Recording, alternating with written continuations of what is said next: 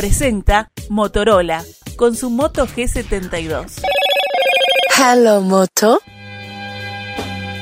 Lo contábamos hace un rato, la Fiscalía Departamental de Tacuarembó de segundo turno, a cargo de la doctora Irena Pensa, imputó a 19 personas en el marco de la operación Parse.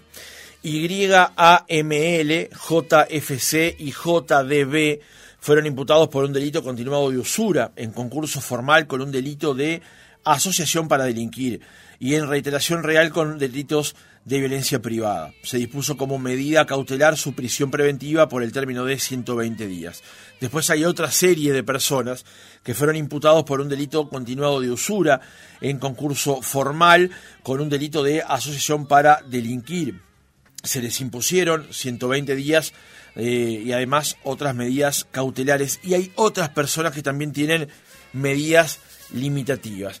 Esta investigación que estaba llevando adelante la doctora Irene Pensa justamente desbarata una red de usureros que con el mecanismo gota a gota a usted le ofrecían un préstamo con una tasa del 20% y tenía que irlo pagando día a día. Si fallaba en ese pago, si se demoraba o se atrasaba, comenzaban las amenazas. Es un mecanismo que se usa mucho en otros países y ha llegado a Uruguay. Y en Tacuarembó, a cargo del trabajo de esta fiscal, se desbarató una de estas redes. Doctora Pensa, ¿cómo le va? Buenos días, gracias por atendernos. Buenos días, una precisión nomás. A ver. En cuanto al trabajo, destacar que fue por parte del área de investigación de, de Tacuarembó, Ajá. que porque yo estoy hace acá poco tiempo. Eh, doctora, ¿Cuándo y cómo comenzó esta investigación? En febrero del año pasado, una denuncia anónima dio origen a la investigación. Ajá. ¿Y esa investigación, que la denuncia original, qué es lo que señalaba? Bueno, inicialmente el denunciante lo que manifestaba era que eh, había personas que estaban realizando ese tipo de préstamos para lo cual ejercían cierta violencia en el caso de justamente eh, atrasarse en dichos pagos. Ajá. ¿Estos eran eh, empresarios, trabajadores? ¿Qué tipo de, personas eran los denunciantes? Los denunciantes son, eh, o sea, el marco en el cual incide esa, esa maniobra, por lo menos en el restringido al ámbito que yo tuve la investigación, es eh, para pequeños y medianos empresarios o emprendedores, es decir, comercios, eh, peluquerías, eh, almacenes, kioscos, venta de, ciertos productos o emprendimientos, siempre en ese, en ese ámbito. No se trata de víctimas consumidores finales, familias, por ejemplo. doctora, ¿cómo era el mecanismo para el llamado repago de estos préstamos? Bueno, eh, se realizaba a través de plataformas eh, disponibles, inclusive en, Play Store, en, los celulares. Se descargaban una aplicación, en otros casos tenían un software propio y con eso tenían su herramienta de trabajo como para eh, realizar el control de los pagos. No, el crédito no era generado a través de un documento escrito o este, la, las vías formales o regulares de obtención de un préstamo, sino que se subía a esa plataforma y, a la víctima se le entrega un cartón eh, hecho en forma manual, impresoras caseras, eh, donde iban registrando los pagos eh, individualmente realizados por cada uno de los de los este, bueno adquirentes de dicho préstamo. ¿Los montos oscilaban en qué cifras, doctora? Los más bajos a los cuales tuvo acceso esta fiscalía eran de eh, 5 mil pesos y de ahí para arriba en cifras de 10 mil, 15 mil, 20 mil, eh, hasta llegar a 150 mil pesos es lo que se pudo conocer en el marco de esta investigación, lo cual no quita o excluye que haya otras cifras superiores. La tasa de interés, llamémosle, era de usualmente del 20%, ¿no? Exactamente desde el día 2 de este, tomado este préstamo empezaban a correr esos intereses eh, del 20%. Es decir, al día siguiente ya había un 20% de recargo en lo que era la cuota. Claro. Y así sucesivamente hasta llegar al día 24, porque en general estos préstamos se, se debían pagar en 24 días. Los préstamos de, de mayor eh, cantidad podían llegar hasta 30 días. Ajá, o sea que el préstamo que recibía una persona debía cancelarlo en 24 días pagando una cuota todos los días. Exactamente consecutivos e ininterrumpidos. Ajá. Y que y si pasaba un día, o sea, el siguiente la tasa ya crecía un 20%. Sí, en realidad ya la tasa estaba distribuida en un 20% desde el día 2. Cada cuota tenía el, sobreca el, recargo, digamos, de un 20%, eh, generando que en 24 días a una cifra, eh, por ejemplo, para poner en 10 mil pesos, ya necesariamente en 24 días se transformaba en 12 mil. Claro. Y en el caso de no poder abonar en dichos este, días, en 24, eh, inmediatamente aparecía otra persona de esa misma organización o de, o de células paralelas eh, otorgando nuevamente dinero para tratar de saldar lo anterior también a un 20% y muchas veces se refinanciaba la misma deuda eh, con un préstamo nuevo, con el mismo prestador, eh, haciendo un recargo inclusive superior al 20%. Claro. Doctora, ¿la nacionalidad de las personas imputadas, este, cuáles son? En su mayoría, en, en el caso de Tacuarembó, colombianos, una sola persona de nacionalidad venezolana. Y eh, como he manifestado en alguna otra oportunidad, también había alguna persona muy allegada a estos grupos eh, de nacionalidad uruguaya, pero con esto me refiero a que son personas muy allegadas, es decir, eh, forman parte del ámbito de confianza de de los colombianos, eh, sean parejas, eh, sean amigos de un tiempo que han tenido mucho Ajá. arraigo, siempre se mueven dentro de círculos de confianza, eh, de familia o amigos. Doctora, eh, el- ¿cuáles son los, los delitos que se imputan en este caso? Como usted bien lo dijo al inicio, los delitos eh, que se imputaron en la mayoría de, la- de los eh, formalizados es un delito continuado de usura en concurso formal con asociación para delinquir. Solo en tres de los casos que tuvo la Fiscalía esta actuante eh, se les imputó también delitos eh, de violencia privada porque, bueno, eh, se contaba con evidencia suficiente como para acreditar que estas violencias y amenazas habían ocurrido. Claro. Eh, no en el resto de los casos se pudo acreditar ese extremo. Sí, doctora, eh, justamente en el en el, la solicitud de formalización usted pone cabe mencionar que para la obtención del pago en todos los casos se empleaba la extorsión y medios violentos, en cuyo caso la gente culmina pagando por miedo a sufrir un daño a sus bienes o su familia, porque los métodos de cobro no son legales, sino que son a través de la exhibición de armas de fuego y presión constante, presentándose en el domicilio o almacenes de las personas afectadas o que hubieran recibido algún préstamo por este grupo organizado. ¿Podemos profundizar un poco sobre esto, doctora, sobre los medios que utilizaron estas personas para justamente eh, amedrentar a, a los, eh, a las personas que habían recibido esos préstamos? Sí, cómo no. Eh, eso justamente forma parte de la, de la plataforma fáctica, lo cual llamamos nosotros técnicamente, a los efectos de solicitar y, extender el pedido de formalización al juez.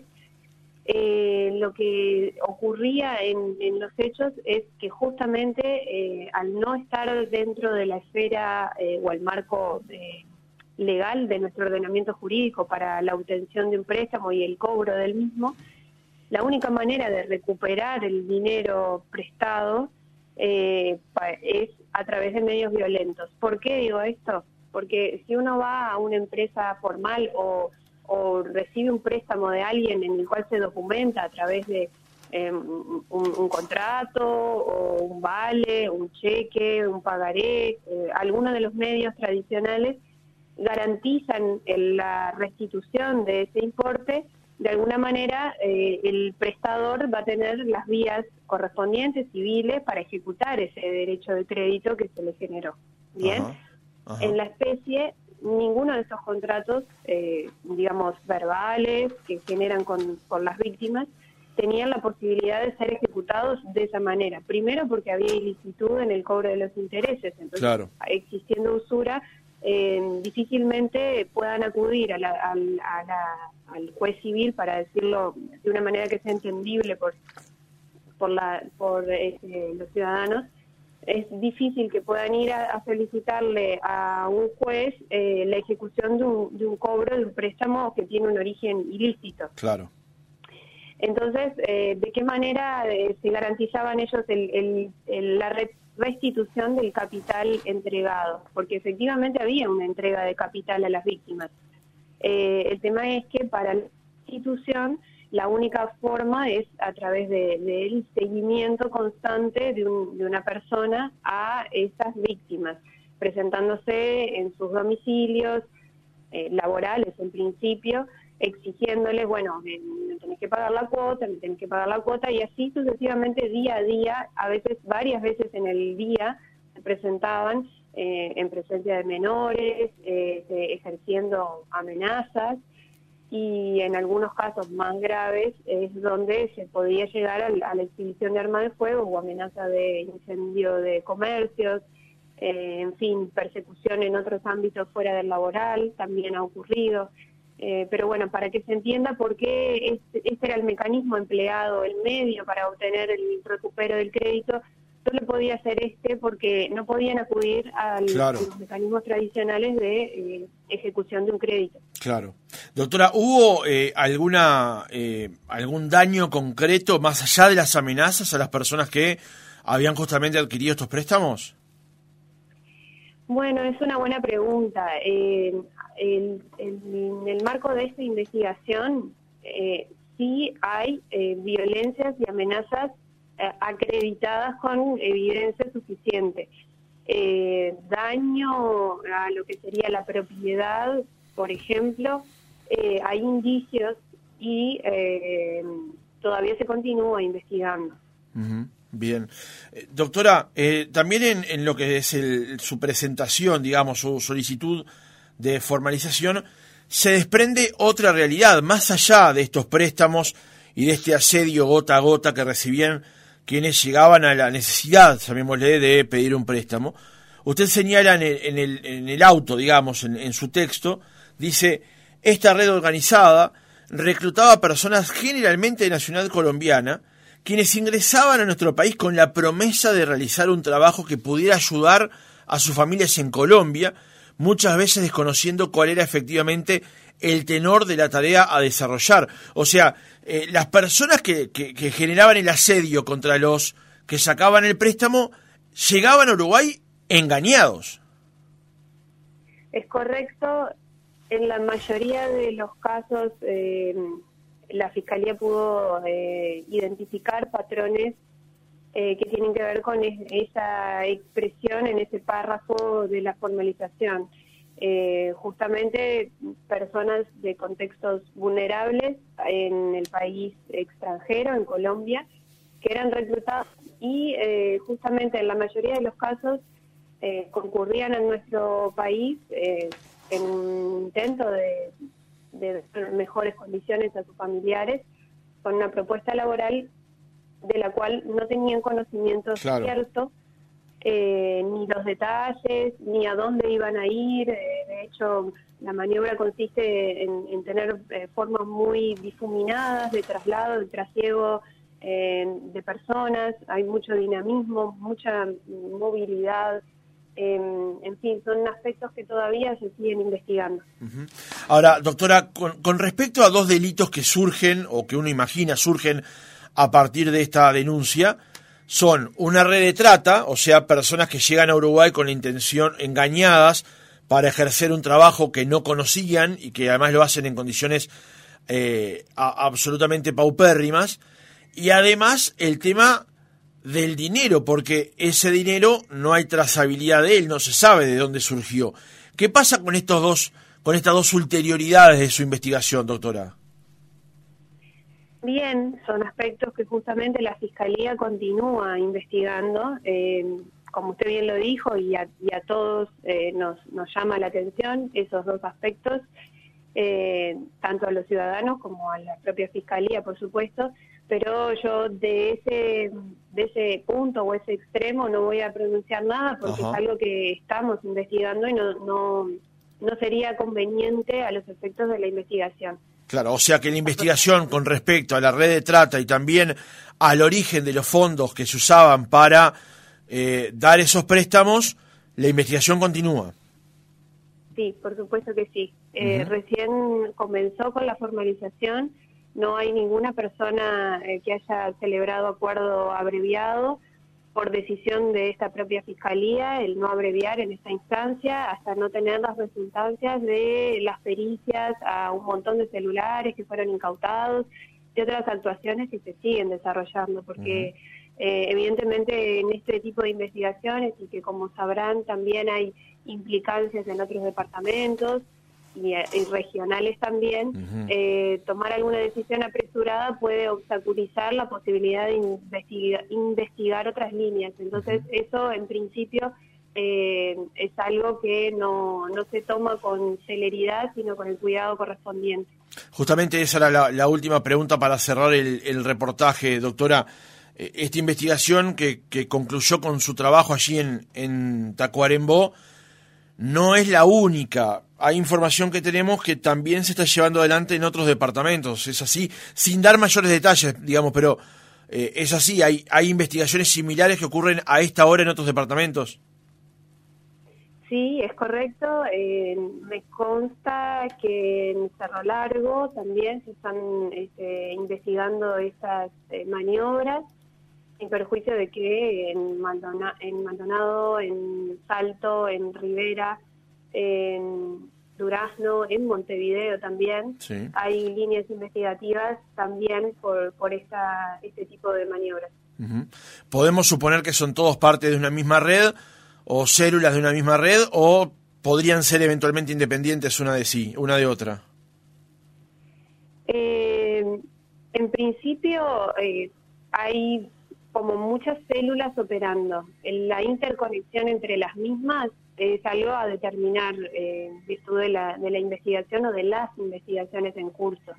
Eh, no es algo que actualmente se tenga de este, certeza. Sí existe una operabilidad e interconexión, eh, indicios de esa interconexión, pero también se sabe que hay diferentes células operando.